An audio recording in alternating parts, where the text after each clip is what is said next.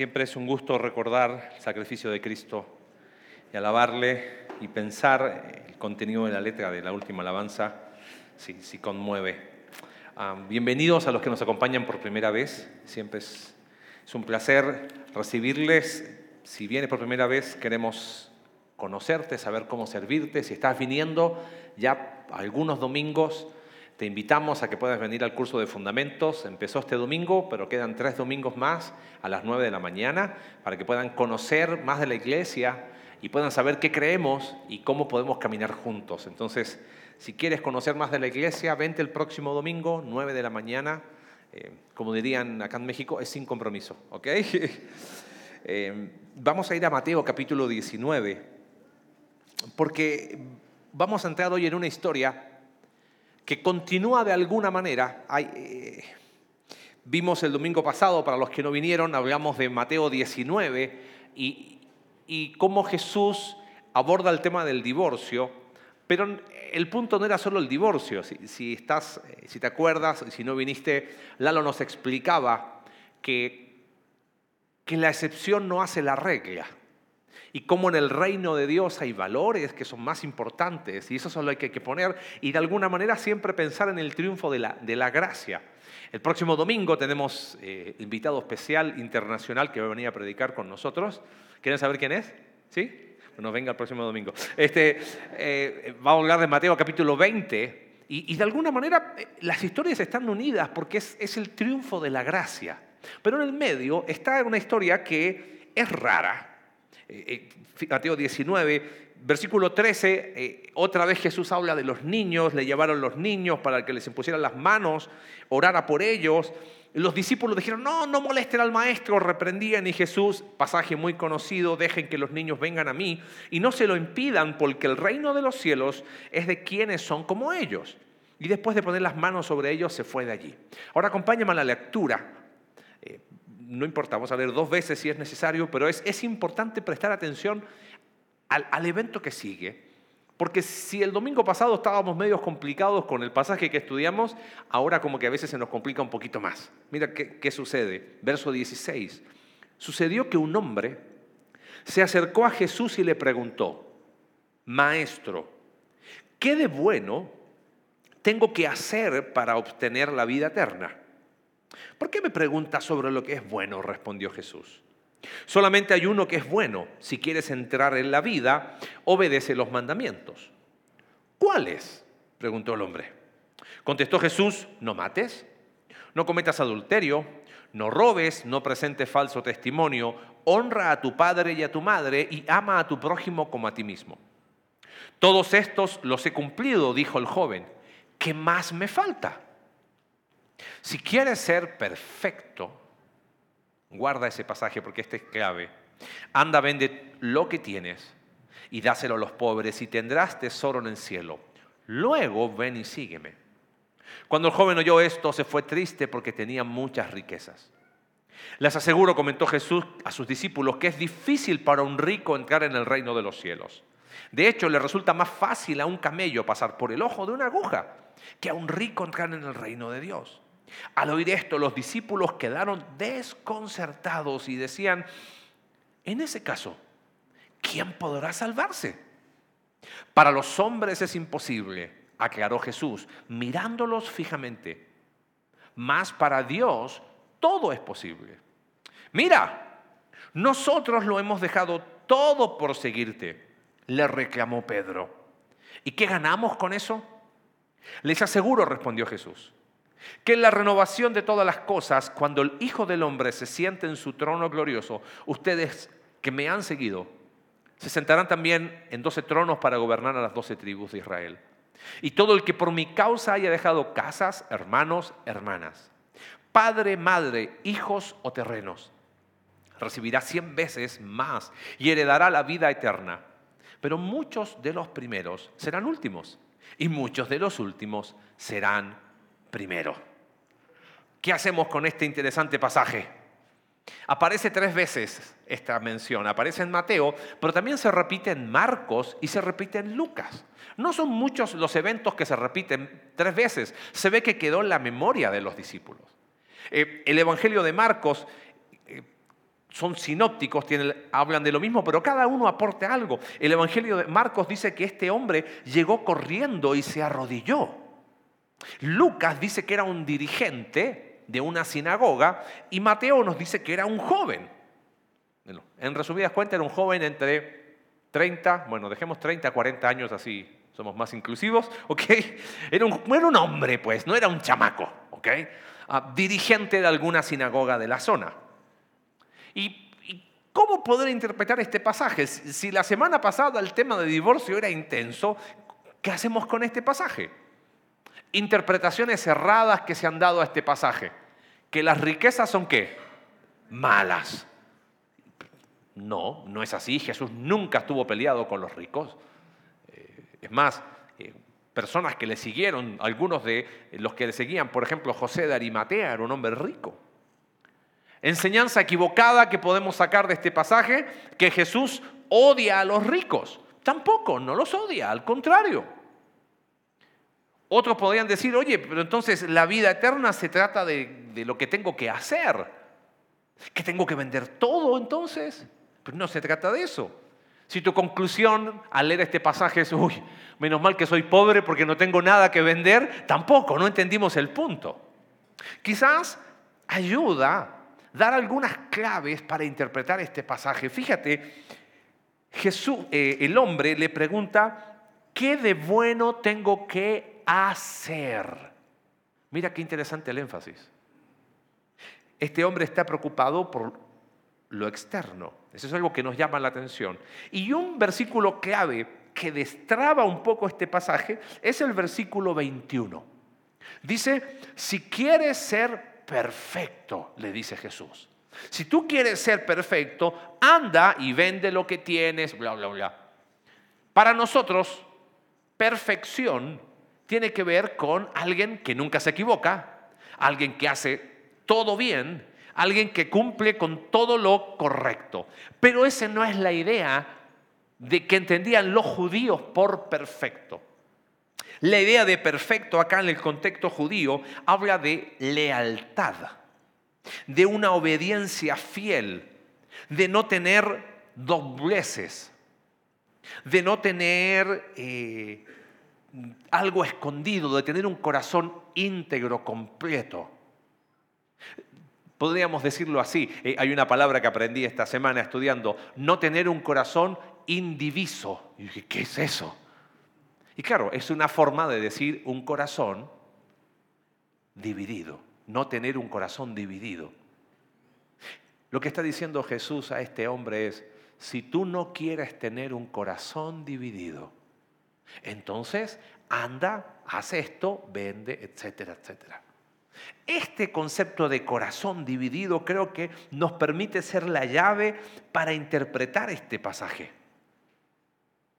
Porque si prestaste atención a la lectura, este hombre llega con la mejor actitud, llega corriendo, se arrodilla, él ve la urgencia, se acerca a la persona correcta, Jesús. Le hace las preguntas correctas. Eh, Dios, o sea, Jesús, ¿de qué trata esto de la vida?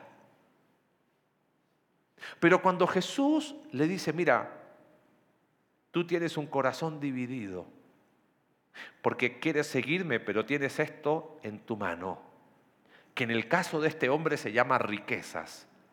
Pero vamos a ver que el principio trasciende las riquezas. No me puedes seguir con un corazón dividido. La reacción de ese hombre, ¿cuál fue? Triste, se fue. Considerando eso, podríamos resumir este pasaje en esta frase. Es imposible seguir a Jesús con un corazón dividido. Si podríamos resumir la enseñanza de este pasaje esta mañana, es que es imposible seguir a Jesús con un corazón dividido. Y quizás tú me dices, Marce, qué bueno, esta palabra no es para mí porque yo no tengo un corazón dividido. Buenísimo. O quizás te podrías poner a la defensiva y decir, es que nadie puede ver el corazón de las personas. Y sí, es verdad. Ahora, las palabras de Jesús son contundentes. Él dice, es imposible que tú me sigas si tienes un corazón dividido.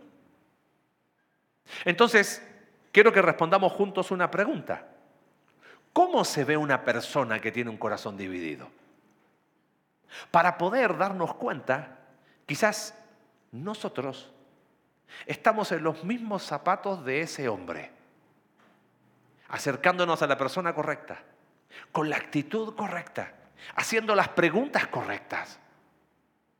Pero cuando Jesús toca la fibra profunda, decimos ya no.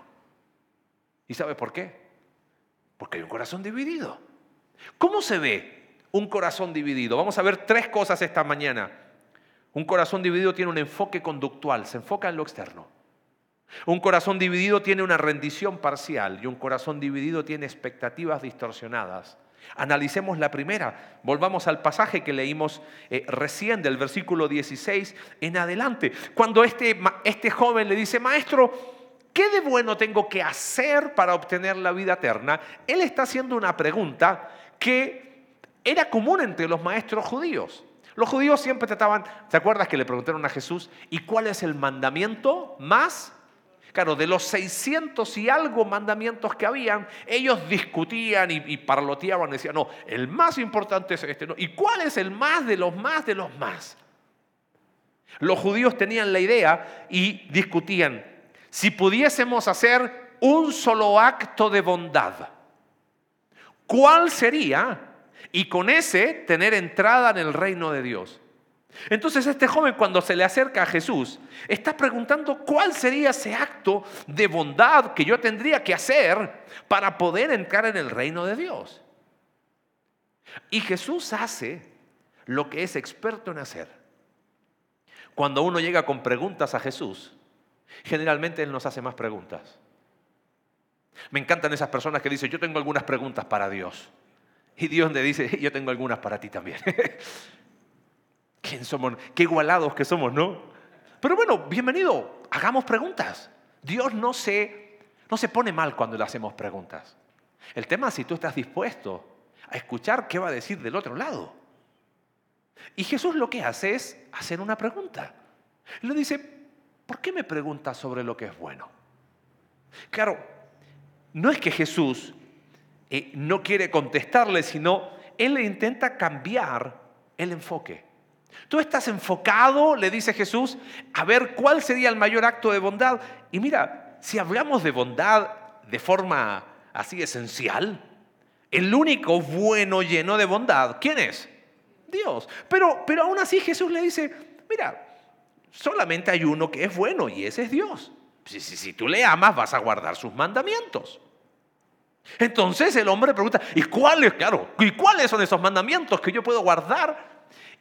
Y fíjate, no sé si te llama la atención el versículo 18. Jesús contesta y menciona algunos mandamientos.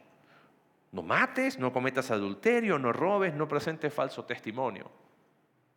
En el Antiguo Testamento hay 600, creo que son 17 mandamientos, pero se resumían en los famosos, ¿qué? 10 mandamientos. Y generalmente los 10 mandamientos se dividen en enfoque. Los primeros mandamientos se enfocan en la persona de Dios, en tu relación con Dios. No tendrás dioses ajenos delante de mí, no te harás imagen, no tomarás el nombre de Dios en vano, guardarás el día de reposo. Tiene que ver con mi, en mi intimidad con Dios. Y los segundos cinco, que eran como la ley podíamos los 600 y algo dividirlo en esos dos grupos. Se enfocaban en la relación con el prójimo. No robes, no cometas adulterio, no dirás falso testimonio, etcétera, etcétera. Ahora, piensa esto. ¿Por qué Jesús menciona los segundos cinco y no los primeros? Algo hay ahí. Es como que a propósito Jesús hace eso. Claro, de alguna manera, fíjate la respuesta del hombre. Todos estos los cumplí. ¿Qué más me falta? Y ahí viene la respuesta de Jesús. Es como que este hombre estaba tan enfocado en lo externo que Jesús como le dice, eh, tú estás tan enfocado en lo externo, a ver. Y él dijo, no, si yo ya cumplí con todo lo externo, entonces va y llega al corazón. Marcos, lo voy a mencionar en el próximo punto, Marcos dice que Jesús mirando al hombre lo amó y le dijo, solamente una cosa te falta. y lo destruyó. Más que destruyó, lo desarmó. Porque este hombre hasta ese momento hice todo lo correcto. Cumplí con todo. ¿Sabes? Un corazón dividido. ¿Sabes cómo se ve? Se ve como este hombre. Siempre está enfocado en lo conductual. Siempre tiene un enfoque en lo externo. Cuando una persona tiene un corazón dividido, hay una tensión entre, voy a, a ver, seamos honestos, nuestra sociedad, nuestro país, es un país al que le preocupa en primer lugar lo externo. No, pero esto, esto técnicamente esto no es pecado para mí. Porque mira, yo hice esto y, vamos siempre enfocado en lo externo. Y sabes que al igual que este hombre, una persona que tiene un corazón dividido, se enfoca en lo externo, hace preguntas que revelan ese corazón. Son preguntas sinceras, pero con sinceridad no alcanza. Escucho mucho de estas preguntas cuando hablo con personas. Me dicen así, ¿y entonces qué es lo que tengo que hacer? ¿Enfoque en qué? Externo. Estamos hablando de un tema y evidentemente a la luz de la palabra de Dios, lo que está haciendo esta persona no concuerda, entonces dime tú qué es lo correcto siempre enfocado en lo externo. Entonces, ¿qué es lo que yo debería decidir? ¿Qué es lo que debería elegir? Una persona que tiene un corazón dividido cree la mentira de que puede vivir una doble vida, tengo una conducta correcta, pero el corazón está lejos. Ahora, yo quiero ser propositivo esta mañana, no solo exhortatorio. ¿Cómo puedo dejar de ser esclavo de ese enfoque conductual o externo? Sabes que ante ese enfoque conductual, Jesús nos recuerda algo, que Dios siempre se enfoca en tus motivaciones. Hablamos de esto en la reunión de hombres la semana pasada, por eso hombre, te animamos último viernes de cada mes, aviso de utilidad pública, nos vemos aquí siete y media, mujeres, último sábado de cada mes, nueve de la mañana. Hablamos de cómo tomar decisiones. Y una es motivaciones. Porque lo que Dios ve son las motivaciones. Primera de Corintios 4, 5 dice, no juzguen nada antes de tiempo, esperen hasta que venga el Señor. Él sacará a la luz lo que está oculto en la oscuridad y pondrá al descubierto las intenciones. Las motivaciones de cada corazón. Motivación es lo que Dios enfoca. Motivación es lo que Él ve. No se trata de, ah, pero yo lo hice con buena motivación. No, es buena o mala motivación de acuerdo a sus parámetros. Es interesante cuando una persona que tiene un corazón dividido, como está tan enfocado en lo conductual, tú le preguntas por la motivación de su corazón y se descoloca. Por ejemplo, me he dado cuenta, oye, ¿y por qué estás tomando esta decisión? Eh, no sé, porque sí. Nadie toma una decisión porque sí, siempre hay una razón. Pero es como que hablar de motivación les da miedo. Mira, si tú intentas seguir a Jesús con un corazón dividido, enfocándote en lo conductual, te vas a frustrar. Porque Jesús siempre va a mirarte con amor y va a llegar a lo profundo. Eso no significa, no te confundas, que a Dios no le importa la conducta. Claro que la conducta es importante cuando es la expresión de una motivación honesta y pura. Mira, evaluémonos esta mañana, hagámonos algunas preguntas, ¿les parece? Porque uno dice, a lo mejor, ok, no, yo no tengo un corazón dividido, yo no tengo un enfoque en lo conductual, ok, perfecto. Responde con honestidad las siguientes preguntas. En voz baja, por favor, en silencio. No, no, no diga, ay, yo sí, porque si no te vas. ¿Vives pidiendo la opinión de otros? ¿Vives pidiendo la opinión de otros? ¿Hasta lo más básico? Si la respuesta es sí, quizás tu enfoque es lo conductual. Y eso lo único que revela es que hay un corazón dividido. Mira, vivimos en, en A ver, no se me ofendan, ¿ok? Si no, después no me invitan más. Pero en nuestro país somos así, ¿sí o no? Nos desvivimos por la opinión de otros. ¿Sabes dónde lo aprendí a observar? Con la comida. Si hay un, nos juntamos varias personas y, es de la comida de atraje, ¿no? Este, ¿probaste lo que yo hice? No, es que, ah, no lo quieres probar, ah, no te importa. no, me comí ya 20 tacos y, ya no me entra más. Pero le importa tanto la opinión que es como que, y no, lo probaste, y, te gustó, ¿y qué piensas? Y creo que hay un buen deseo, pero en lo profundo, ¿sabes qué hay? Me importa tanto la opinión de los otros, que voy por la vida buscando qué opinan de mí. Si mientras tengan una buena opinión, bien, pero cuando tienen una opinión media, uy, chao, me voy. Significa que me importa tanto lo externo Voy por la vida pidiendo la opinión de otros. Pregunta, ¿te importa mucho la opinión de otros? Los hombres somos tan básicos que con una buena opinión de nuestra esposa andamos bien una semana, ¿no? Y con una mala opinión de nuestra esposa, deprimidos un mes. Pero a veces vivimos y nos importa tanto. Por ejemplo, otra pregunta, ¿te sientes en constante evaluación? Es como que me siento que constantemente me están midiendo y a veces no es tanto que te están midiendo, es que tú te autopresionas para cumplir ciertas exigencias externas para que todos te miren y te aplaudan de que está todo bien. Lo único que refleja eso es que estamos teniendo un enfoque en lo externo, en lo conductual, ¿Sueles explicar a otros el porqué de tus decisiones? Alguien te pregunta algo básico y tú siempre te estás buscando dar una explicación. Oye, qué lindo tu reloj. Ah, sí, es que, es que me lo compré en oferta, lo regalaban ahí en la esquina en el Oxxo. No, no, me gustó, lo tengo. No, pero como que siempre tengo que dar una explicación de algo porque si no, ¿qué van a pensar? Yo creo que somos esclavos de lo externo, pero ¿sabes por qué? Porque en lo profundo hay un corazón dividido. Y nos acercamos a Jesús de forma sincera como este hombre. Pero ¿sabes cómo nos acercamos? Con la mano cerrada de que hay algo que no estoy dispuesto a soltar. Porque lo que sigue después es lo que les dice Jesús.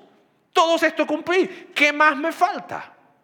Primera característica de ese corazón dividido es que tienes enfoque en lo conductual. Recuerda, Dios se enfoca en tus motivaciones. Pero la segunda característica, si quieres tener un corazón que no sea dividido, lo que tienes que hacer es vender todo lo que tienes y dárselo a los pobres.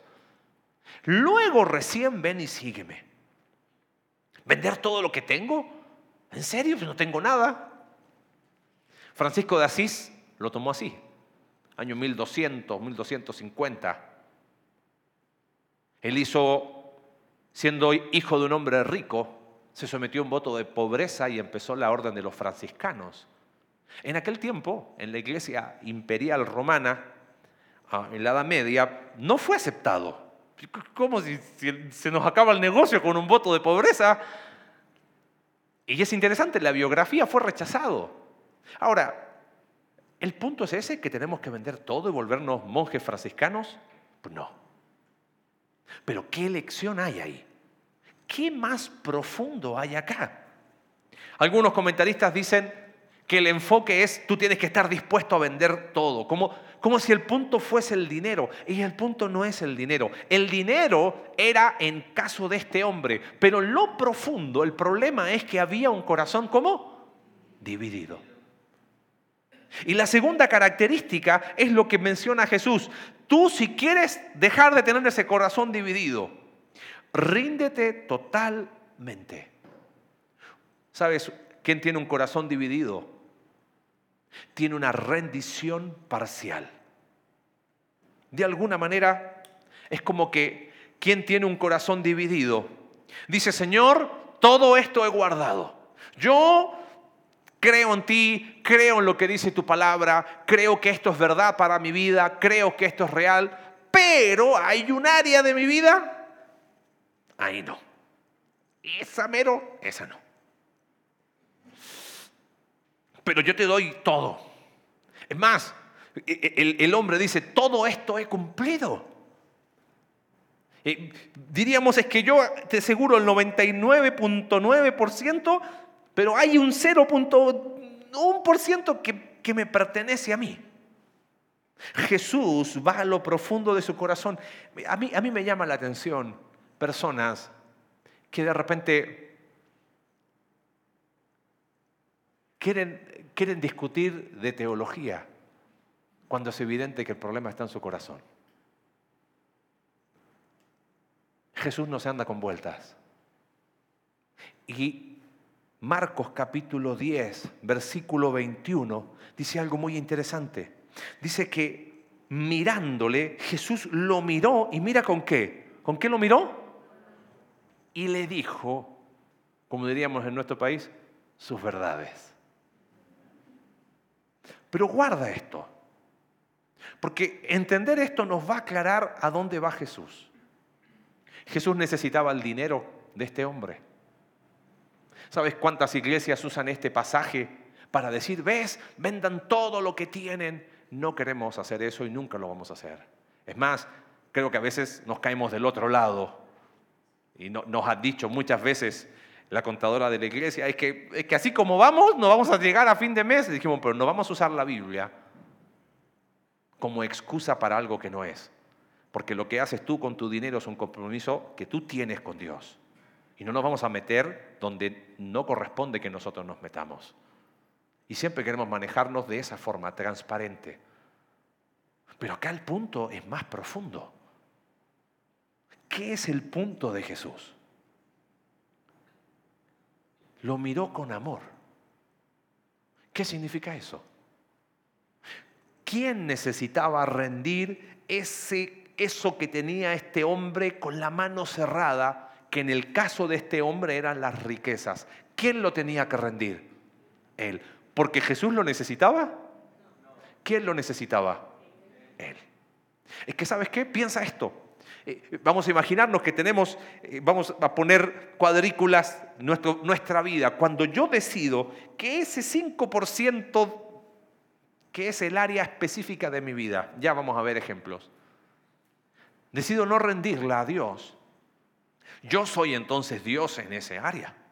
Entonces, ¿quién decide lo que es bueno y lo que es malo? Yo. Y eso es repetir el error o el pecado del Edén. Decidir lo que es bueno y malo bajo mis propios criterios.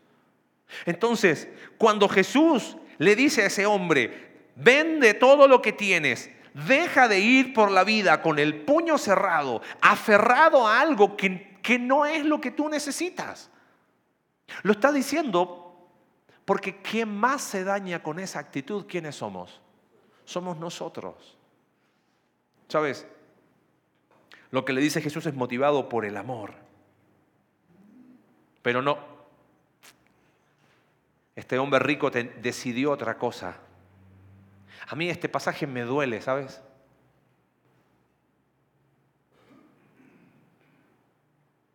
Porque yo no sé si tú y yo hubiésemos sido diferentes a este hombre. Yo creo que hubiésemos hecho exactamente lo mismo que este hombre.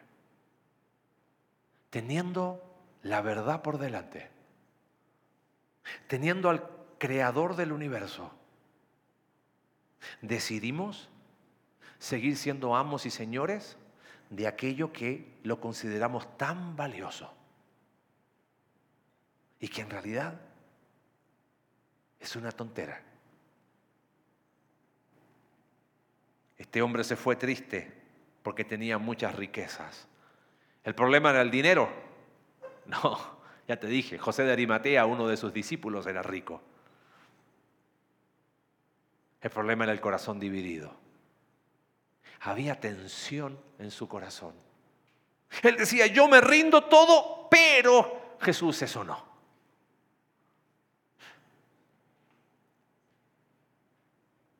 Ahora, no te confundas, porque la lección aquí no es, ah, entonces tengo que hacerme pastor, misionero y, irme al otro lado del mundo a predicar el Evangelio. No, es esa idea de que eh, rendirse es ser un, un full time, un tiempo completo, cuando todos los creyentes tenemos que rendirnos ante Cristo. Es que hay una tendencia natural en nosotros. ¿Sabes cuál es? Siempre tenemos la tendencia a reservarnos una parte. Esto sí, pero esto es mío. A mí me gusta hacer asado como buen sudamericano. Y siempre me decía, ¿no te vas a sentar? No. El buen asador, ¿cómo come? Parado. ¿Y qué come? Y la mejor parte, obvio. sí, es la tendencia natural. Ahora traslada eso a la vida. No, Señor, ahí no te metas. Decido seguir a Jesús. Estoy de acuerdo en todo con Él, excepto en esto. Y vamos por la vida queriendo seguir a Jesús con puño cerrado. Y entramos al reino de Dios con manos abiertas. No puedo, no puedo seguir a Jesús con un corazón dividido. El problema de este hombre evidentemente era las riquezas y el texto no nos dice más que eso, pero Jesús fue ahí y tocó esa área sensible. ¿Qué tengo que recordar cuando yo no me quiero rendir totalmente? Tengo que recordar que Dios siempre quiere lo mejor para mí. Nunca te olvides, Jesús mirándole le amó y le dijo, esta mañana Jesús te mira y amándote te dice, ¿qué te dice? Yo no sé. Yo no sé lo que es para ti, para ti, sí sé lo que es para mí. Pero ¿qué te diría Jesús hoy? A veces puede ser una relación con una persona y ahí, aferrado a esa relación. Y no, y no, y no. Y Señor, yo te sigo y te alabo y levanto. Con una mano levanto alabando al Señor, pero con la otra mano, puño cerrado, eso es algo que me pertenece. A veces es ese pecado que yo no quiero dejar. No, pero no es pecado. En realidad no es tanto. Y empiezo a creerme historias.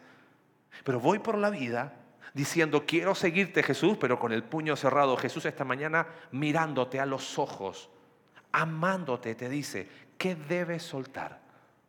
¿Qué es aquello a lo que Él sigues aferrado y te impide seguir? ¿Qué, ¿A qué te aferras? ¿Qué, qué te guardas?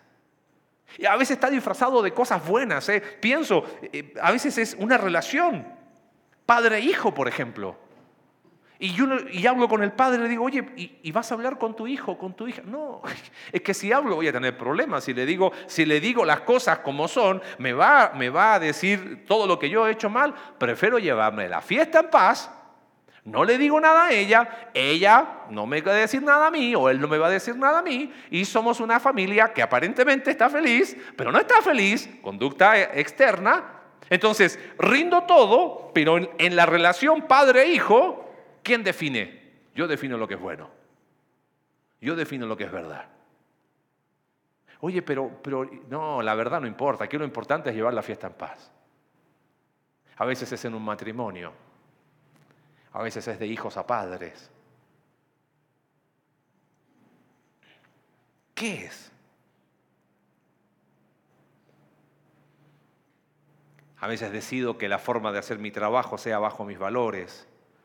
Esta mañana Jesús te mira y amándote te dice, ya está. Has decidido que en áreas de tu vida tú decidas lo que es mejor. Conozco personas que quieren seguir a Jesús con toda honestidad, pero, pero cuando hablamos de identidad sexual, yo, yo determino ahí. ¿eh? ¿Qué pasó? ¿Acaso Dios no nos dice la verdad como es? ¿Y te la dice para insultarte o te la dice porque te ama? Él mirándote, te ama y te dice, ya está, sígueme. Sígueme y vamos a llamarle al pecado pecado, ya está. Vamos a llamar ese asunto pendiente por su nombre, lo vamos a resolver. Pero ¿cómo vamos por la vida? siguiendo a Jesús con el puño cerrado, aferrándonos a cosas por años. Te vas a ir de este lugar como ese joven. Triste. Es que esto vale más que el rey. En serio vale más. En serio.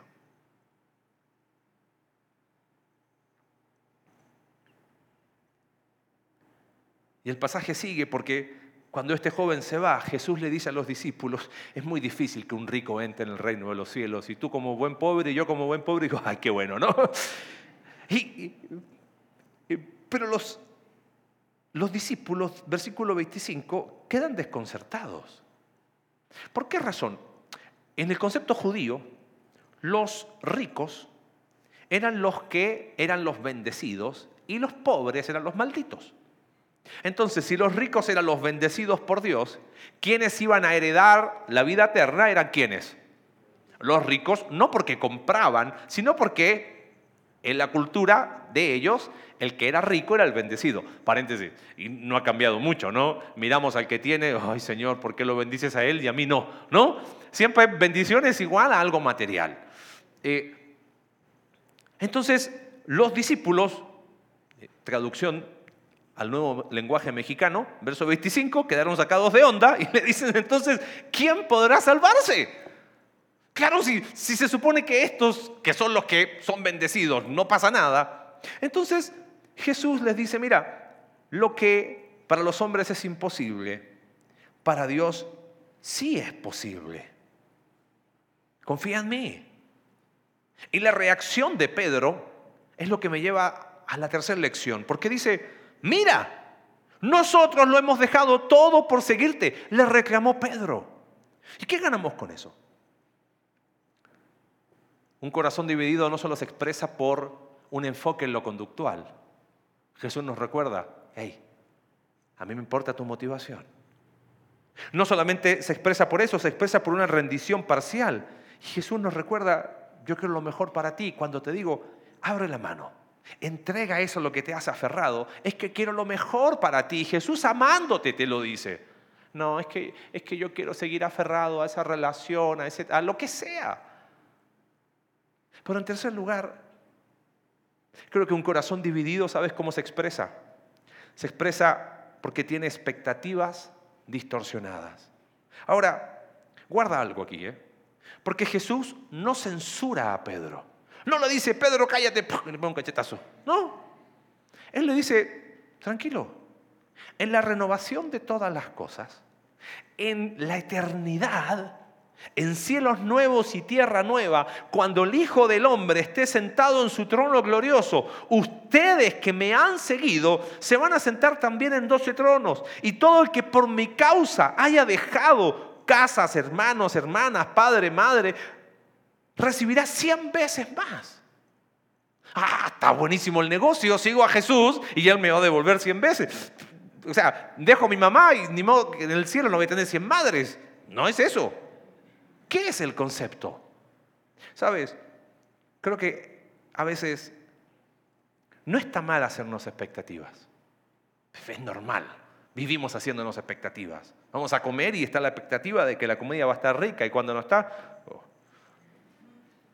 Vivimos haciéndonos expectativas.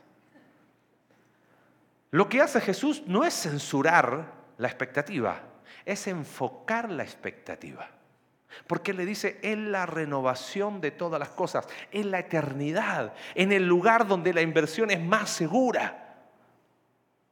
De alguna manera este es eco de lo que fue el sermón del monte. Hagan tesoros en los cielos. Porque ahí las cosas no se corrompen, hay cosas más importantes. Jesús enfoca. Mira un poco más allá. ¿Sabes? Yo creo que muchas veces nuestro corazón se empieza a dividir, porque si somos honestos todos tenemos cierta expectativa de cosas. ¿Estás de acuerdo con eso? Y cuando las expectativas no se empiezan a cumplir, viene el desánimo.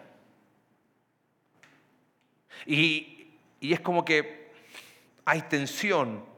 Porque por un lado espero que las cosas sean de una manera y cuando no son, empiezo a vivir con un corazón dividido que dice, ¿será verdad?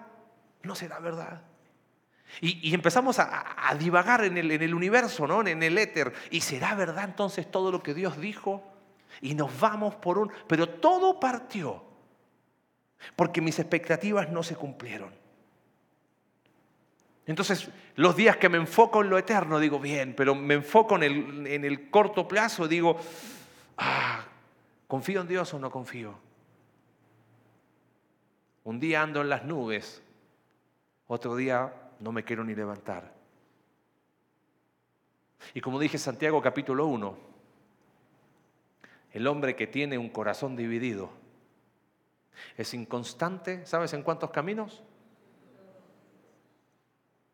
Domingo vengo con todas las ganas, al otro domingo no le creo nada a Dios.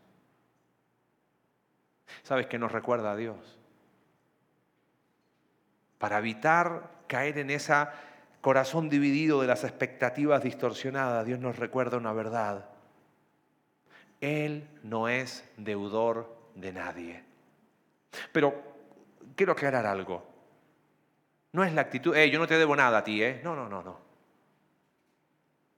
Hebreos capítulo 11, versículo 6 dice, sin fe es imposible agradar a Dios, ya que cualquiera que se acerca a Dios tiene que creer que Él existe y que Él recompensa, es galardonador de los que le buscan.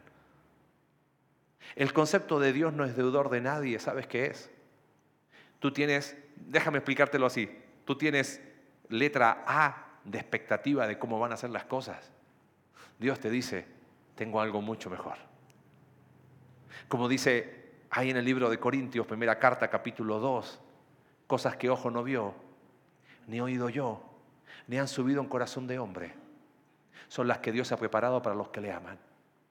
Tú tienes una buena expectativa, confía en mí, yo tengo algo mucho mejor. Vas a estar conmigo en la eternidad. Y lo que has hecho vale la pena porque está enfocado allá. Dios no es, deudor, de nadie porque Él cumple su promesa. Dios no es deudor de nadie porque Él promete estar con nosotros. Dios no es deudor de nadie porque es, es realidad que hacer tesoros en los cielos es lo que vale la pena. Quiero abrirte mi corazón con algo. Esta verdad consoló mi corazón en estas semanas. Sabes, esto de corazón dividido uno lo ve en toda la escritura. ¿eh? Josué se lo dijo al pueblo. Ustedes elijan a quién van a servir. ¿A los ídolos que tenían en Egipto o realmente a Dios? Al menos yo en mi casa vamos a servir a Jehová. Pero corazón dividido no. Después Elías se lo volvió a decir al pueblo. ¿Ustedes creen que Baal es Dios? Síguele, tú crees que, ese, que vivir así aferrado y eso que no, yo te sigo, pero eso no. ¿Tú crees que es así? ¿Sabes qué? Síguele, Baal. Si tú crees que Dios es Baal, ándale, ahí está, dale. Si tú crees que, que Jehová es Dios, bien. Pero corazón dividido, ¿hasta cuándo claudicaréis? Dice Elías. No. Jesús nos lo dice a nosotros. Se lo he dicho muchas veces me crié con muchas carencias. Y eso me hizo crecer como una persona insegura, con muchas inseguridades. Y me pasa que cuando estamos en esas malas rachas, apretados, cuando uno está rajuñando la quincena, ¿no? Empieza a haber tensión en mi corazón. Yo soy honesto. Y empiezo con mucho diálogo interno que no es tan interno porque mi esposa se da cuenta. Y empiezo a preguntarme, ¿siempre va a ser así? Siempre vamos a tener que contar las monedas. Siempre vamos a tener que llegar así apretados. Y me desanimo, ¿eh? Y mi cabeza empieza a ir y, digo, ¿en serio? Y cuando hay que cubrir cosas que no teníamos pensado y, toda la estructura no sirvió de nada porque había, chao, y me empiezo a preguntar, ¿van a cambiar alguna vez las cosas? Y empieza a haber tensión en mi corazón. Y mi corazón empieza a ir en una dirección equivocada y ¿sabes qué pasa? Se empieza a dividir.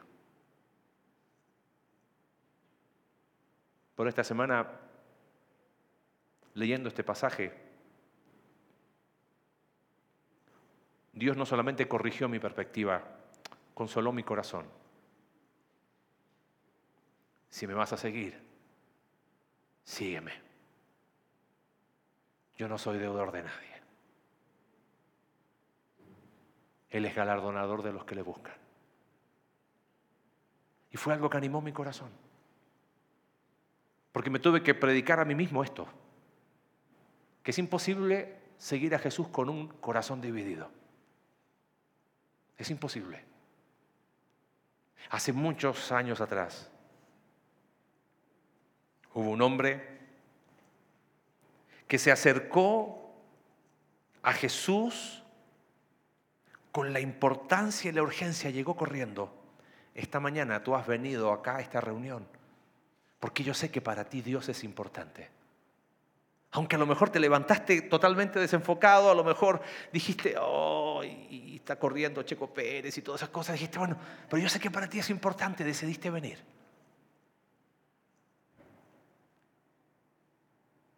Al igual que ese hombre, ese hombre vino con la actitud correcta, se arrodilló a Jesús. Yo sé que tú has venido hoy con la mejor actitud. Querer aprender de Dios. Y Señor, hable a mi corazón. Jesús fue a la, perdón, este hombre fue la persona correcta, fue a Jesús. Nosotros hoy nos hemos congregado en el nombre de Jesús. Ese hombre hizo la pregunta correcta. ¿Y, ¿Y, de qué trata la vida en sí? Y tú has venido con las preguntas correctas. Esta mañana, ese mismo Jesús te mira a ti. Y te mira y amándote te dice, si me vas a seguir, es imposible con un corazón dividido. Te lo pregunta de otra manera. Te pregunta qué tienes en la mano que no quieres soltar. Te pregunta qué es aquello que te impide avanzar. ¿Qué es? Tú lo sabes. Tú sabes qué es. Y has creído la mentira de que eso es lo mejor para ti. Y Jesús, mirándote con amor, te dice, ya está, ya está, abre la mano, sígueme, sígueme. Mi oración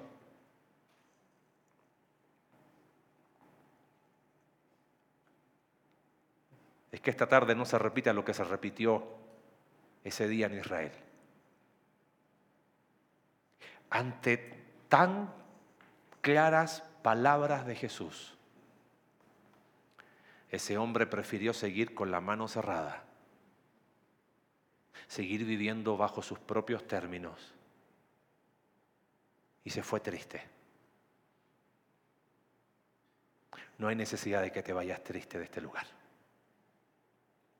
Yo creo que es la oportunidad para rendirnos y para decir, Señor, necesito que tú me digas a mí esas verdades que necesito escuchar.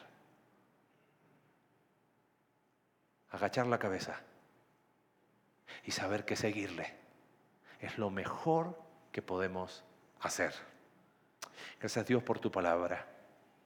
Gracias porque no solamente nos exhorta, nos conforta en lo profundo. Porque esta mañana, Señor, la misma mirada que le diste a ese hombre, es la mirada que nos das a nosotros.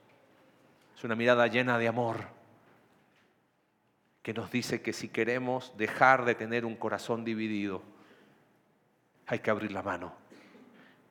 Hay que dejar aquello a lo que nos hemos aferrado, que nos impide crecer, que ha sido ese obstáculo a la transformación profunda, que ha sido ese asunto pendiente que quizás te ha acompañado años. Esta mañana te pregunto, quizás, quizás ni siquiera has tenido un encuentro personal con Cristo. Todo parte por ese momento en que yo decido creer en Él y decir, yo no puedo. Pero no, ese es tan solo el primer paso. Si tú eres su hijo, si eres su hija, las palabras de Jesús son para ti esta mañana.